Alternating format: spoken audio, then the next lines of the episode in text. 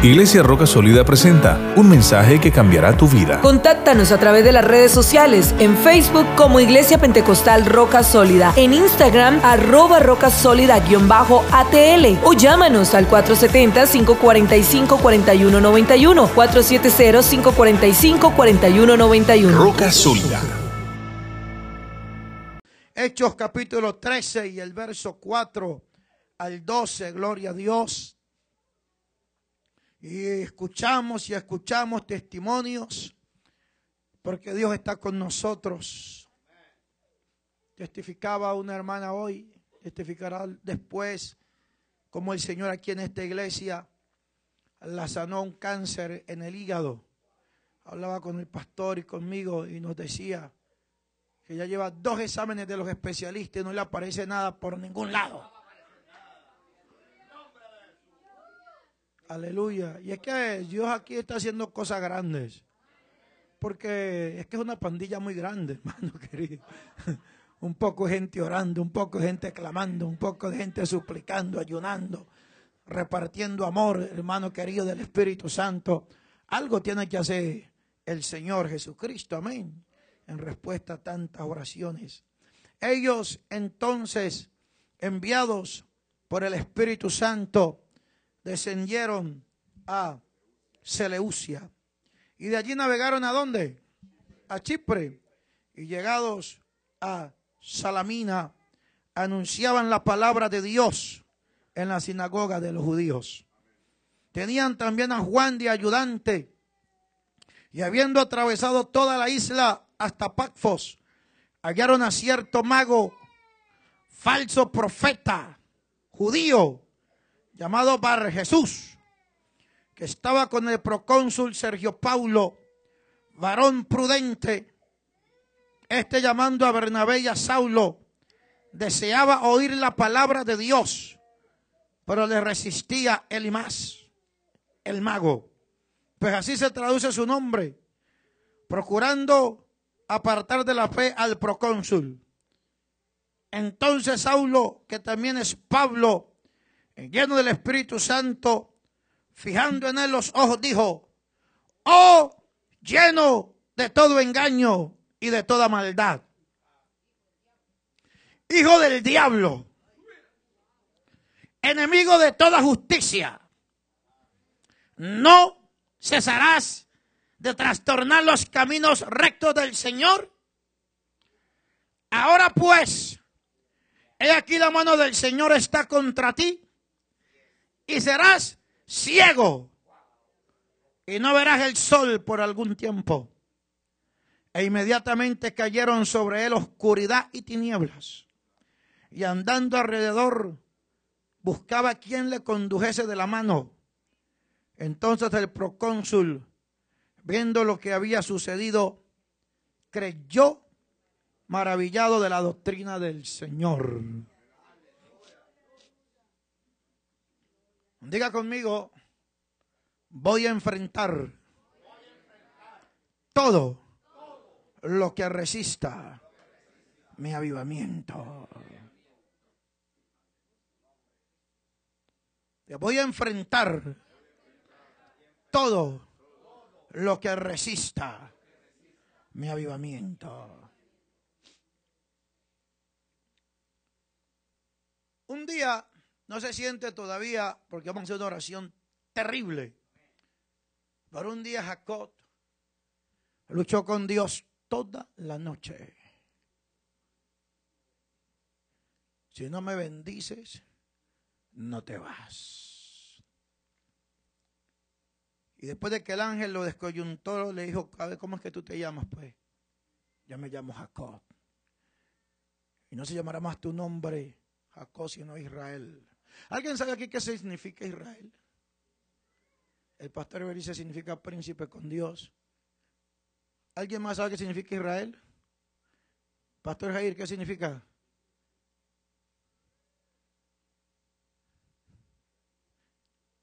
Hasta, hasta el día de hoy, yo también creía que significaba príncipe con Dios. Hasta el día de hoy. Es más, le pregunté al pastor Calumín también me dijo eso.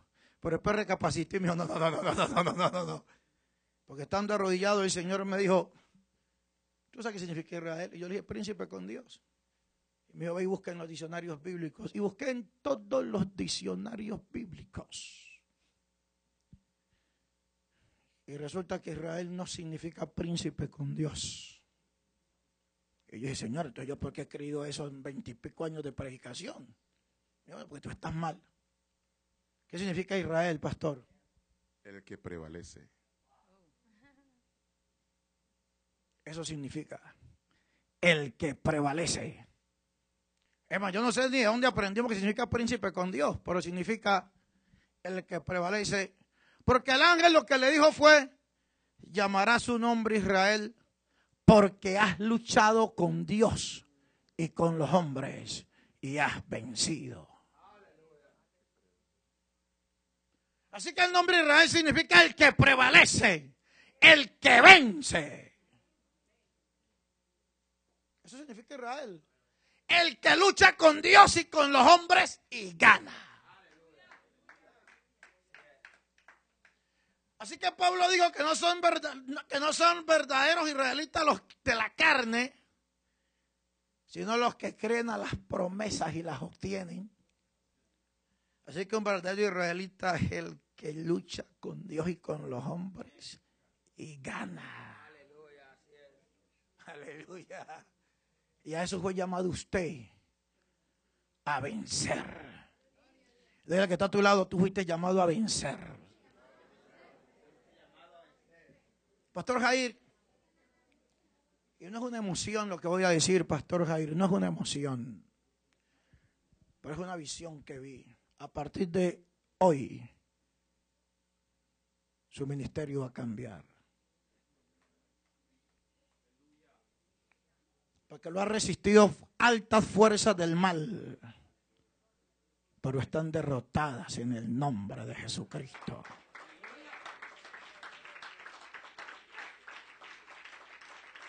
Fuerzas del mal que usted ni se imaginaba, lo resistieron. No cualquier fuerza, alta fuerza del mal, brujería, hechicería. Lo vi. Pero a partir de hoy, su ministerio va a cambiar. Levante su mano en el nombre del Señor Jesús. Y comience a decirle, hoy voy a resistir y a derrotar todo lo que me resiste mi avivamiento. Hoy yo siento la gloria de Dios. Siento la gloria de Dios. Alabado el nombre de Jesús. Alabado el nombre de Jesucristo. Alabado el nombre de Jesús de Nazaret. Gloria a Dios, aleluya. Tú eres el alfa, la omega, el primero, el último, el que es, el que era, el que ha de venir, el todopoderoso. En el nombre del Señor Jesús, aleluya. Hay una gloria en esta iglesia tan tremenda, tan poderosa. Alabado el nombre de Jesús.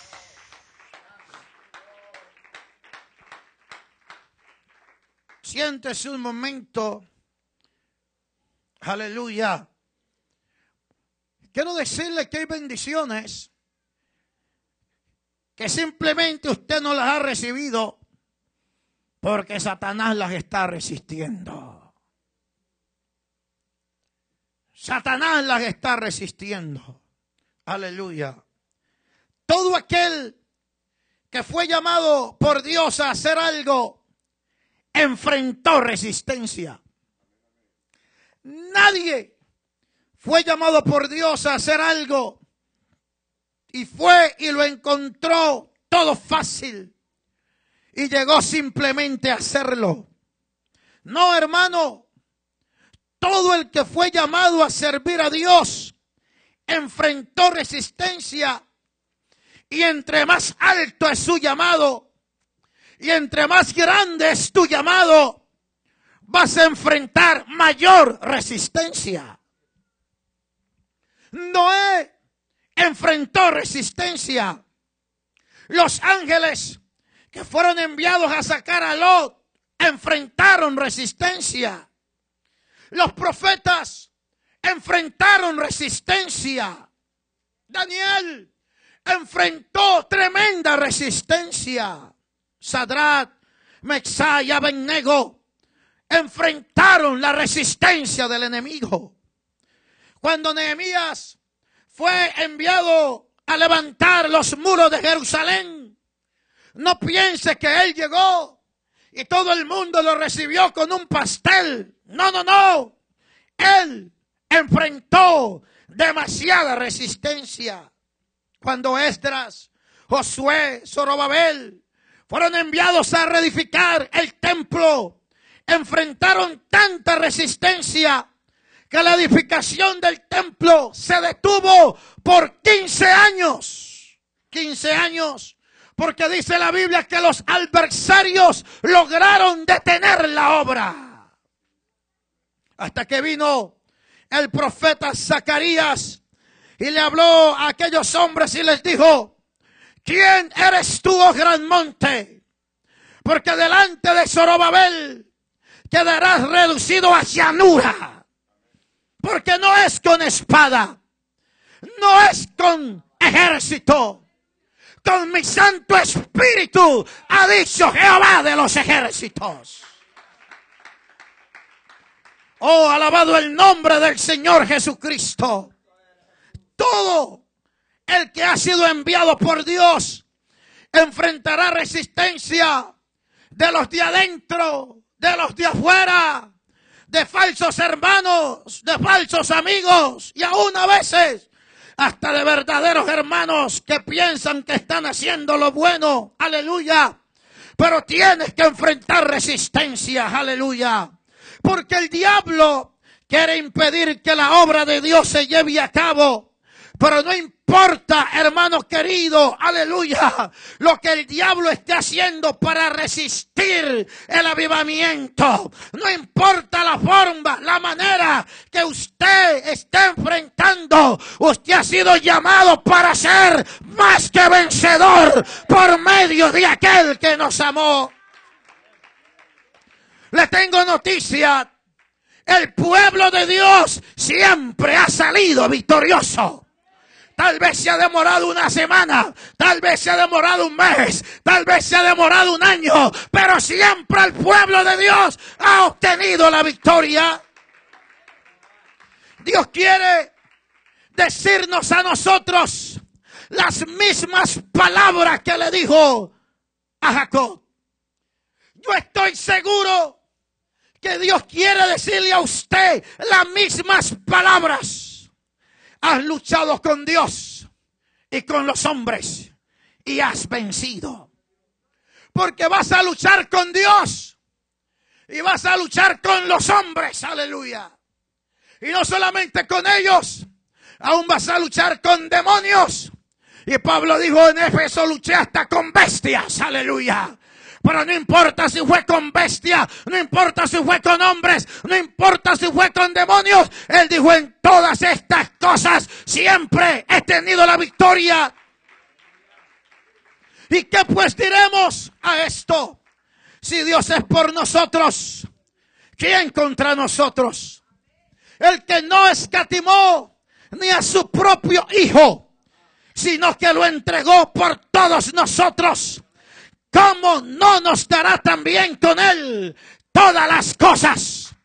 Si Dios te dio al Señor Jesucristo, si Dios te dio su Hijo, ¿Cómo no te va a bendecir para pagar la renta? ¿Cómo no te va a bendecir? No, no, no, no sé si usted me está entendiendo eso. ¿Cómo no te va a dar dirección, Pastor Ever? Si Dios ya te dio al Señor Jesucristo, ¿qué le cuesta posicionarte? No, no, ¿Alguien está entendiendo eso? El que no escatimó a su propio Hijo, ¿cómo no nos dará juntamente con Él todas las cosas?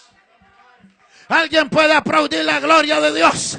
Si Él ya dio lo más, ¿Cómo no nos va a dar lo menos? Aleluya. No, no, no, no, no. Cualquier cosa que usted reciba hoy del Señor no es comparable con lo que Él ya hizo en la cruz del Calvario por usted. ¿Quién acusará a los escogidos de Dios? Él es el que justifica. ¿Quién es el que condenará? Cristo es el que murió, más aún el que también resucitó. El que además está a la diestra de Dios, el que también intercede por nosotros. ¿Quién nos separará del amor de Cristo? ¿Tribulación? ¿Angustia? ¿O persecución o hambre? ¿O desnudez? ¿O peligro o espada?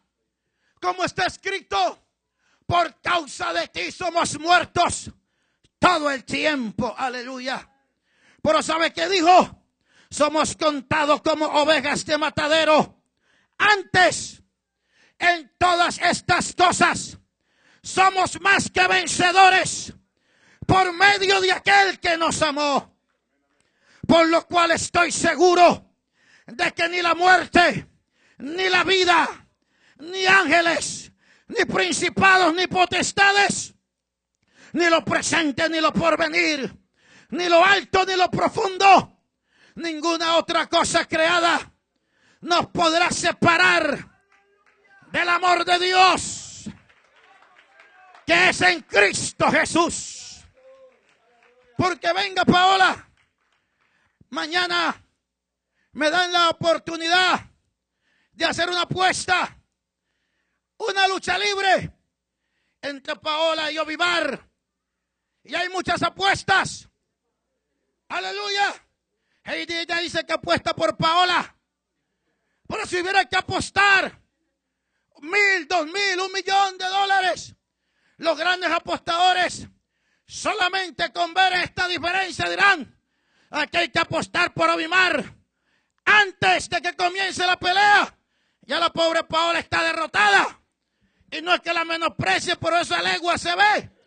Pero el apóstol dijo, antes, antes, en todas estas cosas, somos más que vencedores. Antes, antes, ¿usted entendió eso? Antes, es como si usted va a ver una pelea y no han peleado el primer round. Y el árbitro ya levanta la mano y dice, campeón, campeón este. Bueno, pero no han peleado. No, no, no, campeón. Usted va a decir, devuélvame mi plata entonces. Devuélvame mi ticket porque todavía no han peleado. No, ya es campeón. Es lo que el Señor está diciendo. Antes. ¿Usted está entendiendo eso? Diga conmigo antes. Diga antes. Antes que venga la tribulación a tu vida, el Señor te levanta la mano y dice, ya eres vencedor. Antes que venga el hambre, te levanta la mano y dice, ya eres vencedor. Antes que venga la prueba, el Señor te dice, ya eres vencedor. Antes, antes, no hay ni que subirse al ring. Usted ya es vencedor. Oh, yo siento la gloria de Dios. Tú ya eres vencedor sobre el problema que va a venir mañana. Tú ya eres vencedor sobre el problema de pasado mañana. Tú ya eres vencedor sobre el problema de febrero, sobre el de marzo, sobre el de mayo, sobre el de abril. Yo no usted me está entendiendo eso. No importa lo que venga, ya usted es vencedor. Le tengo noticia. Cuando llegue el 31 de diciembre, usted debe estar aquí ya diciendo, soy vencedor. Ya te ve aquí, ya te ve aquí, celebrando la victoria.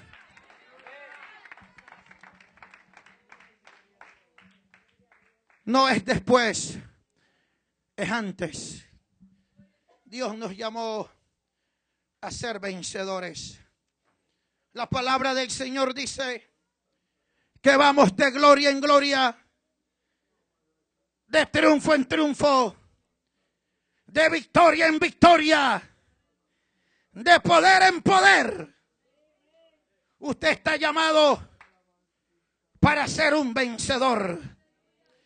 Pero debe entender que todo hombre de Dios, todo hombre de Dios va a obtener resistencia. El Señor Jesucristo dijo a Pedro, tú eres Pedro, y sobre esta roca edificaré mi iglesia. Y las puertas del Hades las puertas del infierno no prevalecerán contra ella. Así que una puerta es por donde se entra y se sale. Así que las puertas del infierno es por donde entra y sale todas las fuerzas del infierno. Por las puertas del infierno entra y sale todo lo malo que el infierno tiene para este mundo. Por las puertas del infierno sale la droga, sale el pecado, todo lo malo que el diablo tiene para ofrecer. Entra y sale por las puertas del infierno. Pero si el infierno tiene puertas, el cielo también tiene puertas. No, usted no está entendiendo eso. Si el infierno tiene puertas, el cielo también tiene puertas. Y Jacob dijo en cierto lugar, está ciertamente Dios estaba en este lugar y yo no lo sabía. Este lugar no es otra cosa que casa de Dios y puerta del cielo. Yo no sé si usted me está entendiendo eso. Y si el infierno tiene puertas, el cielo tiene puertas. Y si por las puertas del infierno sale todo lo malo que el infierno tiene para ofrecer, por la puerta del cielo sale todo lo bueno y todo el poder. Oh, yo siento la gloria de Dios. Y cuando hablamos de las puertas, hablamos porque en las ciudades antiguas en las puertas se sentaban los más influyentes de las ciudades, los gobernadores, los jueces, los que negociaban, se sentaban en la puerta de las ciudades, es decir, los que ejercían influencia. Los que mandaban en las ciudades se sentaban a las puertas de las ciudades. Así que el infierno también tiene humanos que se sientan a las puertas del infierno humanos que tienen influencia en el infierno, brujos, hechiceros, satánicos, altos jueces tienen influencia en el infierno, senadores y gobernadores son puertas por donde el infierno lanza todos sus ataques. Leyes pro aborto, leyes para que se casen los hombres y las mujeres entre ellos mismos.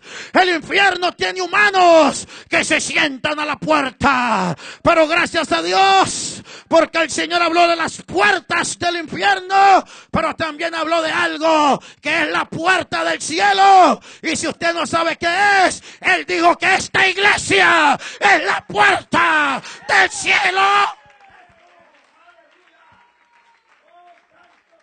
No, usted no está entendiendo eso.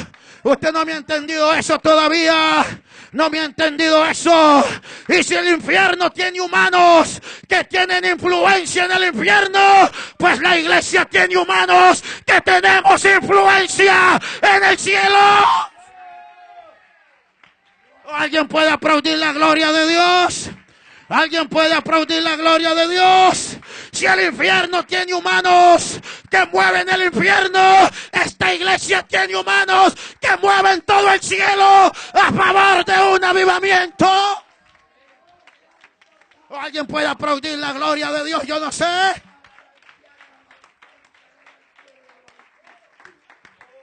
No, no, no, no, no, no, no, yo no sé.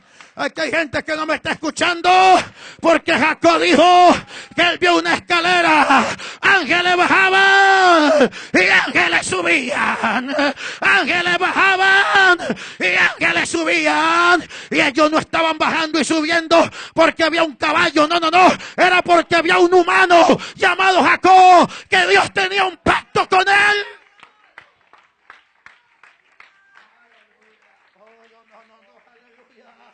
Dios tenía un pacto con Jacob y Jacob tenía influencia en el cielo al punto que los ángeles bajaban y los ángeles subían y donde estaba Jacob se abría un portal del cielo.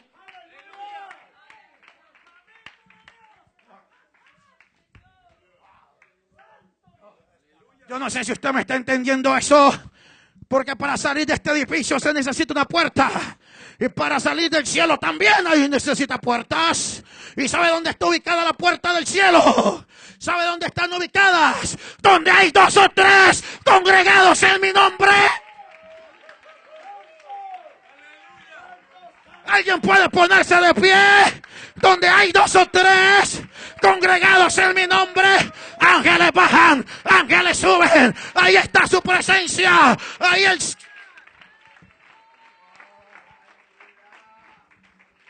Cantemos una canción de adoración que podamos, que podamos, por favor.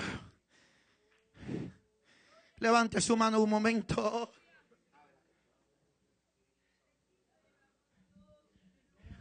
Porque en las puertas de las ciudades se hacen los negocios. En las puertas del infierno se hacen los negocios del infierno. Pero en la puerta del cielo hacemos los negocios del cielo.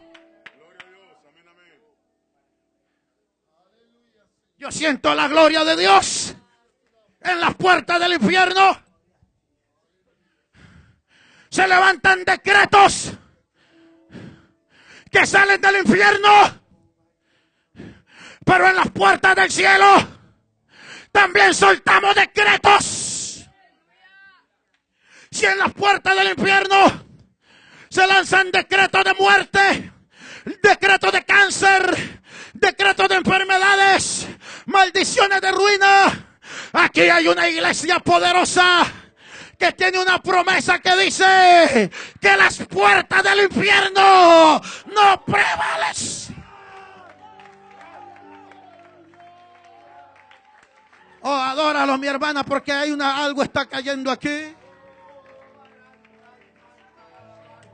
Lo se sentaba a la puerta de Sodoma y de Gomorra. Lo se sentaba y afligía su alma a la puerta de Sodoma y de Gomorra.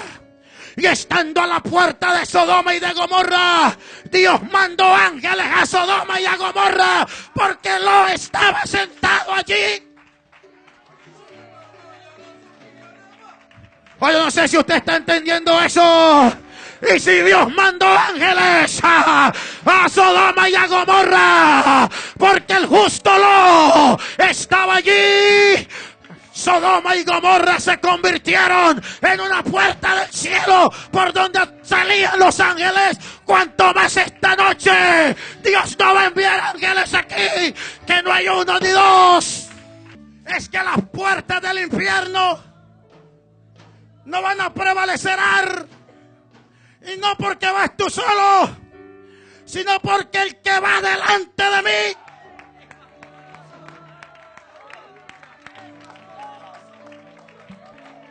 Yo voy delante de ti, dice Isaías. Mi ángel va delante de ti y desmenuzaré puertas de hierro, cerrojo de bronce, haré pedazos. Toda puerta del infierno la voy a despedazar.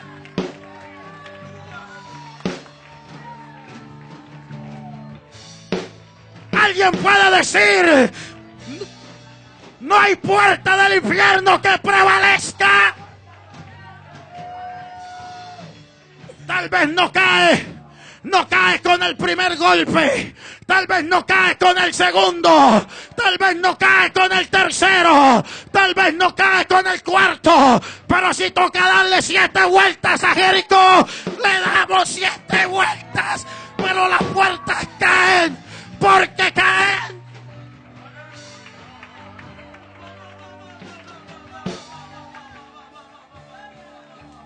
Alguien puede aplaudir la gloria de Dios. Porque mi Biblia dice que Jericó estaba bien cerrada. Bien cerrada. A causa de Israel. Pero es que no es con espada. Ni es con ejército.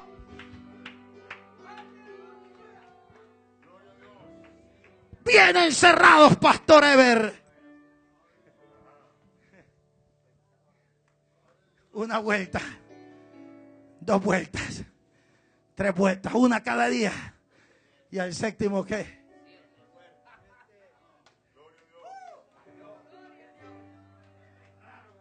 Dale otra vuelta a tu problema. Dale otra vuelta a tu enfermedad. Dale otra lanzadita a tu deuda. Dale otra vueltica, pastor Ever. Porque yo ya te lo profeticé este año. Este año se oirá de nosotros. Este año se oirá de nosotros. Aleluya. Resucitó el pastor Ever. Resucitó el pastor García. No sabíamos dónde estaban. Este año es nuestro año. La visión 20. Este año Roca Sólida va a tener más gente en cultos que nunca había tenido. Este año cae en las puertas de Jericó.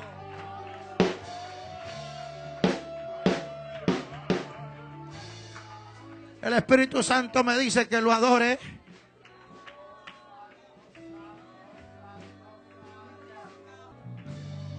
Cuando Moisés llegó a Egipto, las puertas del infierno salieron a resistirlo. Siéntese un momento, deme diez minutos y algunos van a ver lengua de fuego aquí. Cuando Moisés llegó a Egipto, Janes, ¿cómo se llamaban, pastor? Hambres y qué? Janes y Hambre. ¿Salieron a qué? A resistirlo. Llegaron las puertas del cielo y llegaron las puertas del infierno. Dos hechiceros a resistir a Moisés. Moisés convirtió el agua en sangre. Ellos también la convirtieron. Moisés sacó ranas. Ellos también sacaron ranas. Aleluya. Moisés hizo un milagro. Ellos también lo hicieron. Resistiéndolo. Pero Moisés dijo, les tengo noticias.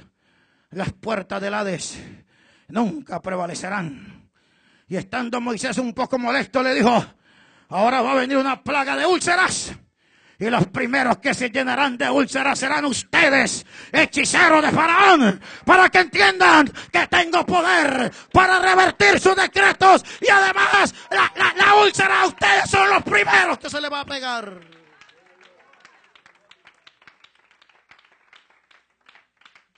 Luego, frente a los campos de Moab, otro falso profeta, Balán, quiso resistirlos con siete altares. Pero Dios le mandó una noticia, una nota. Dígamele que contra Jacob no hay agüero, ni adivinación contra Israel. Oh, aleluya.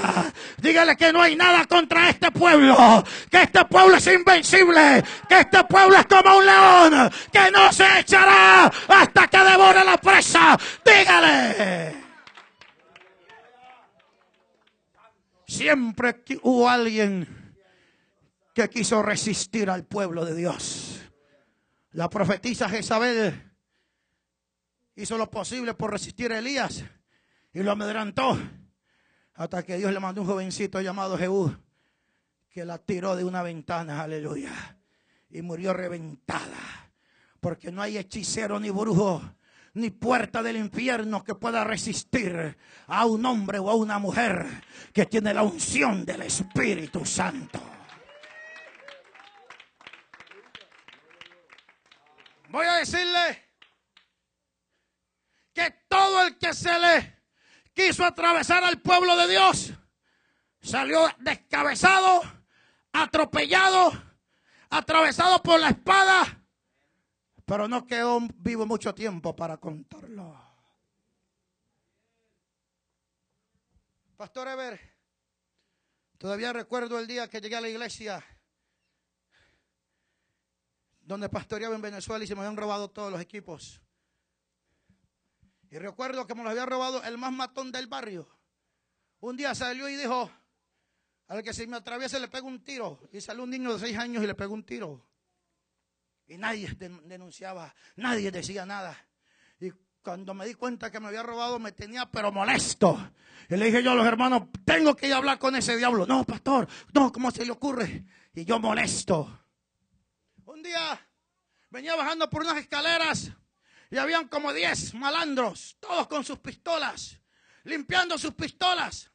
Entonces conocía yo a la esposa de él y miré y la miré que estaba pegada a un chico y dije, este es. Iba pasando y me dijeron, Dios le bendiga, pastor. Le dije, pues Dios le bendiga. Y me dice, una hora por mí. Le dije, estoy orando por ti. Y me acerqué donde el malandro que mataba gente y policía y le dije, pero sobre todo estoy orando por ti. Porque tú tienes los equipos de mi iglesia. Y si no me los devuelves y Dios no te castiga, dejo de ser un pastor. Me tenía molesto. A los ocho días me tocó uno de sus compañeros. Pastor, tengo que contarle algo.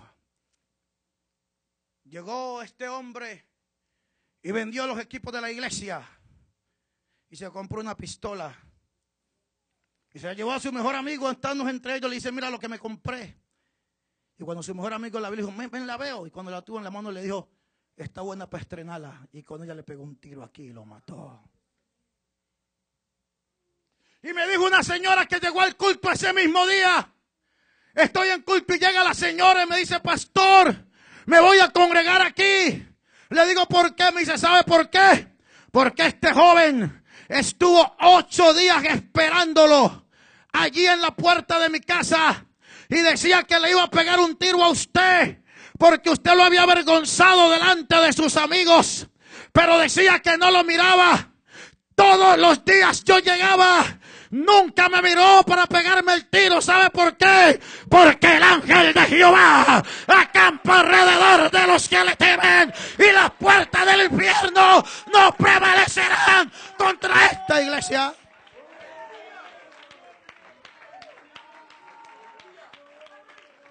¿Alguien puede aplaudir la gloria de Dios?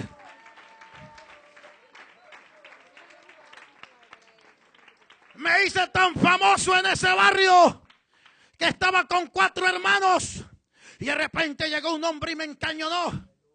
Me, encañonó, me encañonó y me dice, deme su billetera, deme todo.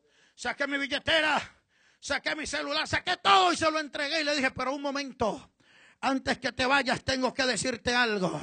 Yo soy pastor de esa iglesia y ya sabe lo que le pasó al último que me robó. Usted es el pastor. Me devolvió todo y me dijo, con usted no queremos nada. Con usted no queremos. ¿Sabe por qué? Porque el Dios que nosotros tenemos no es un Dios de papel. No es un Dios de juguete. Las puertas del infierno tienen que respetar esta iglesia.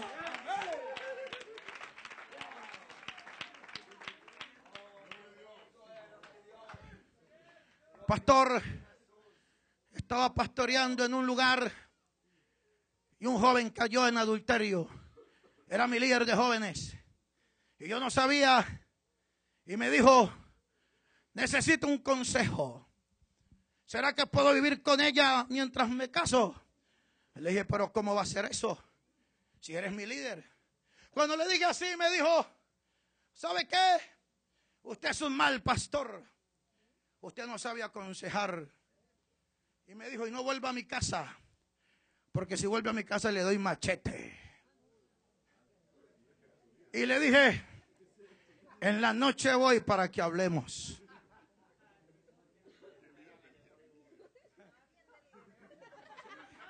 Ofendido. Pastor Felipe, y fui en la noche a su casa. Estaba con la mamá. Y el hombre me miraba así muy enfadado, molesto. Cara de boceador, molesto. Y de repente dijo, espéreme pastor, ya vengo, voy al baño, al patio a orinar. Y salió. Y cuando regresaba escuché un golpe como de alguien que cae de un quinto piso. Como de alguien que cae de un quinto piso. El golpe fue tan grande que los vecinos vinieron a ver qué había pasado. Y cuando llegué, lo encontré tirado privado en el piso. Lo cargamos, lo llevé a la cama. Y cuando le iba a invocar el nombre de Jesucristo, me dijo un demonio, no me puede sacar porque el Altísimo me dio permiso.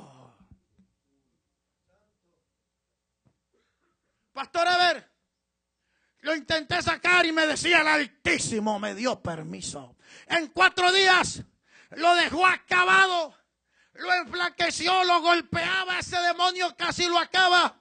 Me dio tanto pesar, me fui a un ayuno, Señor. Dígale a ese demonio que se vaya.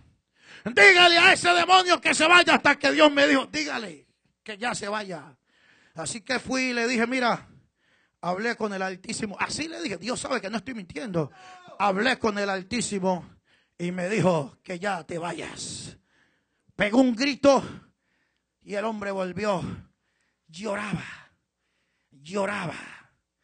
Quería, no sabía qué hacer, pastor. Después que lloró y lloró, me dijo, perdóneme, pastor, y lloraba. Y me dijo, lo último que acuerdo es que yo salí.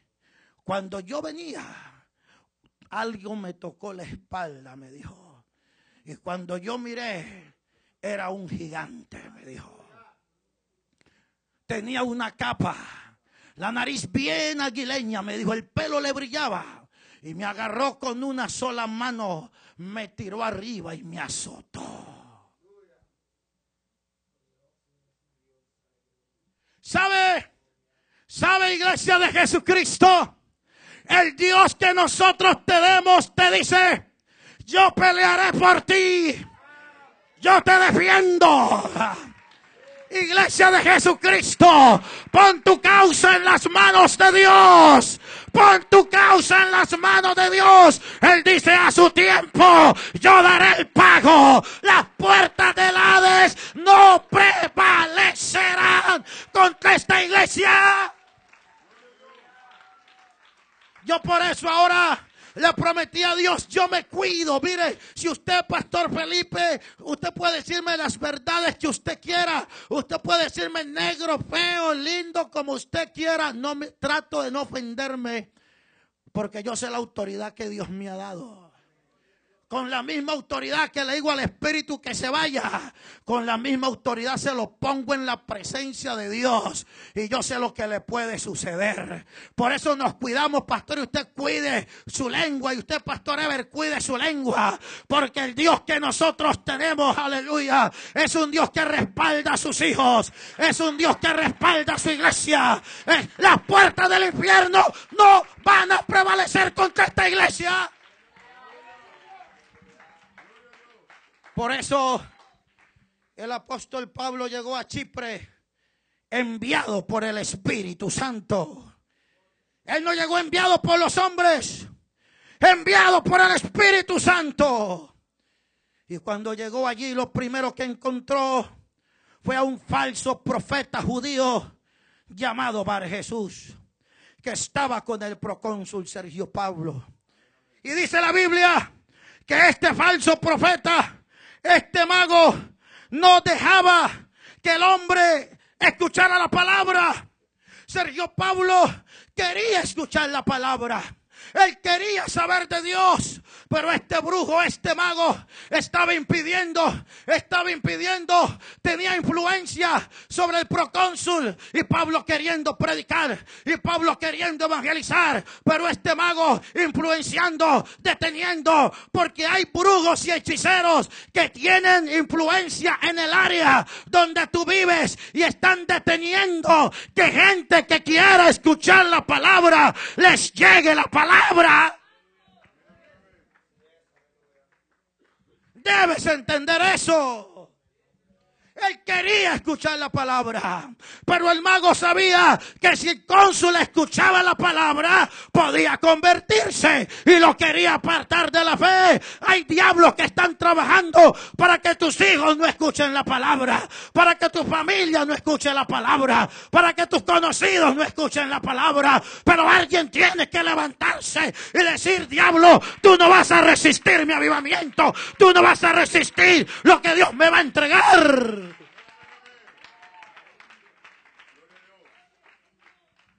El diablo tiene demonios y hombres sentados a la puerta del infierno resistiendo lo que Dios te quiere entregar. Oh, aleluya. Usted tiene que entender eso. Moisés fue resistido, Elías fue resistido, Nehemías fue resistido, Esdras fue resistido. Hay bendiciones que el diablo está resistiendo. Por eso en estos ayunos, pastor, vamos a derribar todo espíritu asignado que esté resistiendo tu bendición. Tú debes venir a estos ayunos. Tú debes venir a buscar a Dios. Tú debes entender que vamos a enfrentar lo que está resistiendo lo que nos pertenece. Porque dice, entonces Pablo, lleno del Espíritu Santo. ¿Cómo estaba Pablo? Tú no enfrentas la resistencia con psicólogos. El diablo está resistiendo tu matrimonio y, el y tú donde el psicólogo. El diablo está resistiendo tu, tu bendición y tú buscando ayuda en el hombre. No. Entonces Pablo, ¿qué? Lleno del Espíritu Santo. Aleluya. ¿Sabe cómo se enfrenta la resistencia de Satanás? No es con espada ni con ejército, con mi Santo Espíritu. Llénate del Espíritu Santo. Llénate del Espíritu Santo. Fijando en él los ojos, dijo, oh lleno de todo engaño y de toda maldad, hijo del diablo, enemigo de toda justicia, no cesarás de trastornar los caminos rectos del Señor. Entonces hay brujos y magos que quieren torcer los caminos rectos del Señor. Son los que agentes que se sientan a las puertas del infierno y los que estamos a la puerta del cielo rascándonos la panza, como dicen los centroamericanos. Es tiempo de dejar de estar comiendo y bebiendo a toda hora. Porque cuando Dios le dijo a Elías, que iba a llover, acá se fue a comer y Elías se fue a orar. Porque los que están en la carne no entienden que cuando se asoma el avivamiento no hay que irse a comer y a beber. Hay es que subir al monte Carmelo y ponernos a ayunar y escuchar la convocatoria del Dios del cielo.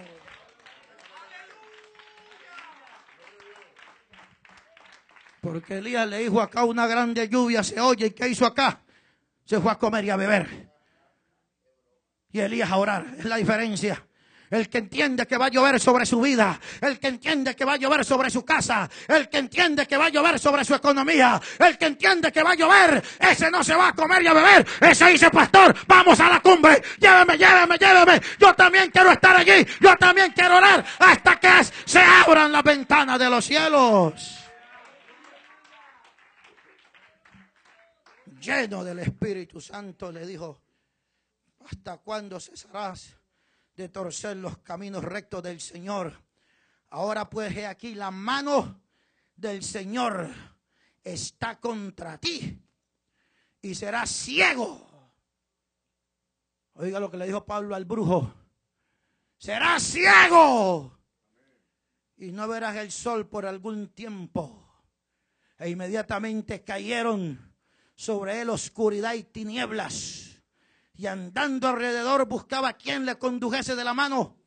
Entonces el procónsul, viendo lo que había sucedido, creyó, maravillado de la doctrina del Señor. ¿Por qué? Porque Pablo enfrentó lo que se oponía, lo que le hacía resistencia a su avivamiento dijo, quedarás ciego por un tiempo.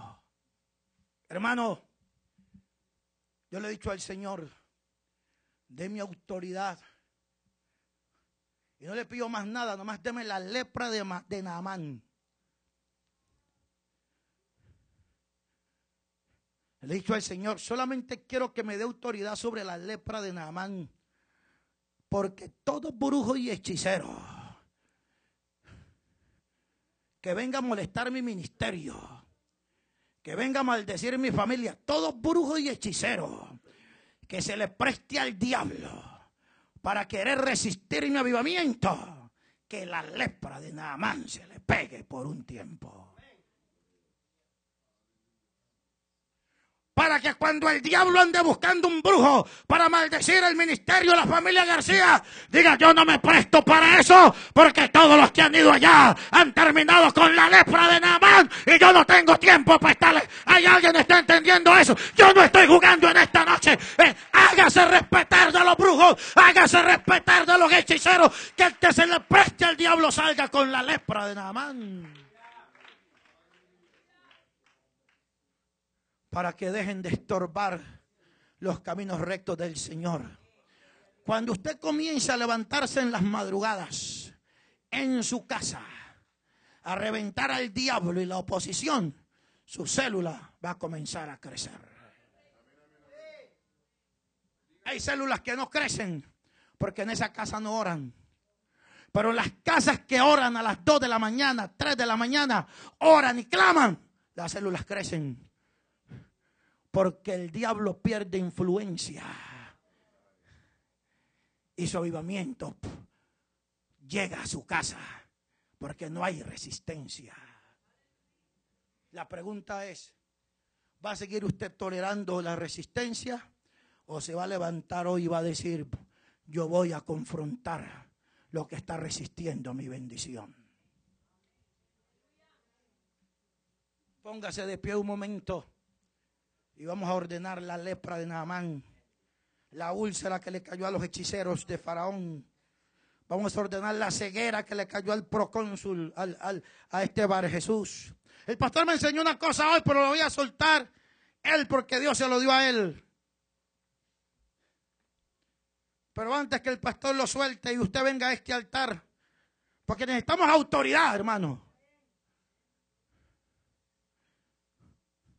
Yo quiero que usted levante su mano y diga, Señor, muéstrame lo que está resistiendo mi bendición.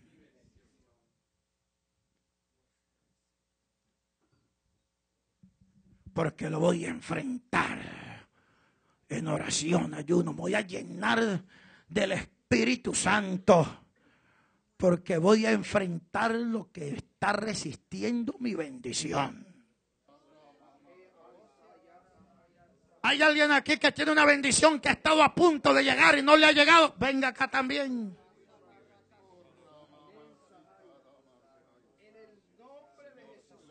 Rodeben al varón de Dios. No, usted, usted, usted acá, porque usted va a ser ayudada hoy.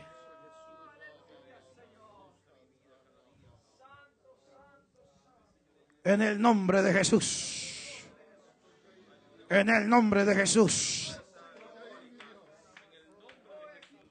Todo. Acuérdese que Pablo una vez le tocó que lo rodearan cuando lo apedrearon. No se le olvide que Pablo lo apedrearon y los hermanos lo rodearon y lo levantaron. Por eso yo digo rodelo. Rodelo.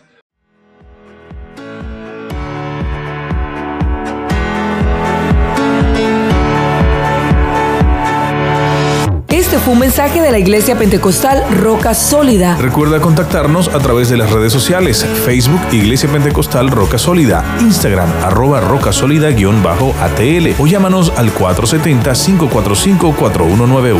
Un ministerio que cambia vidas.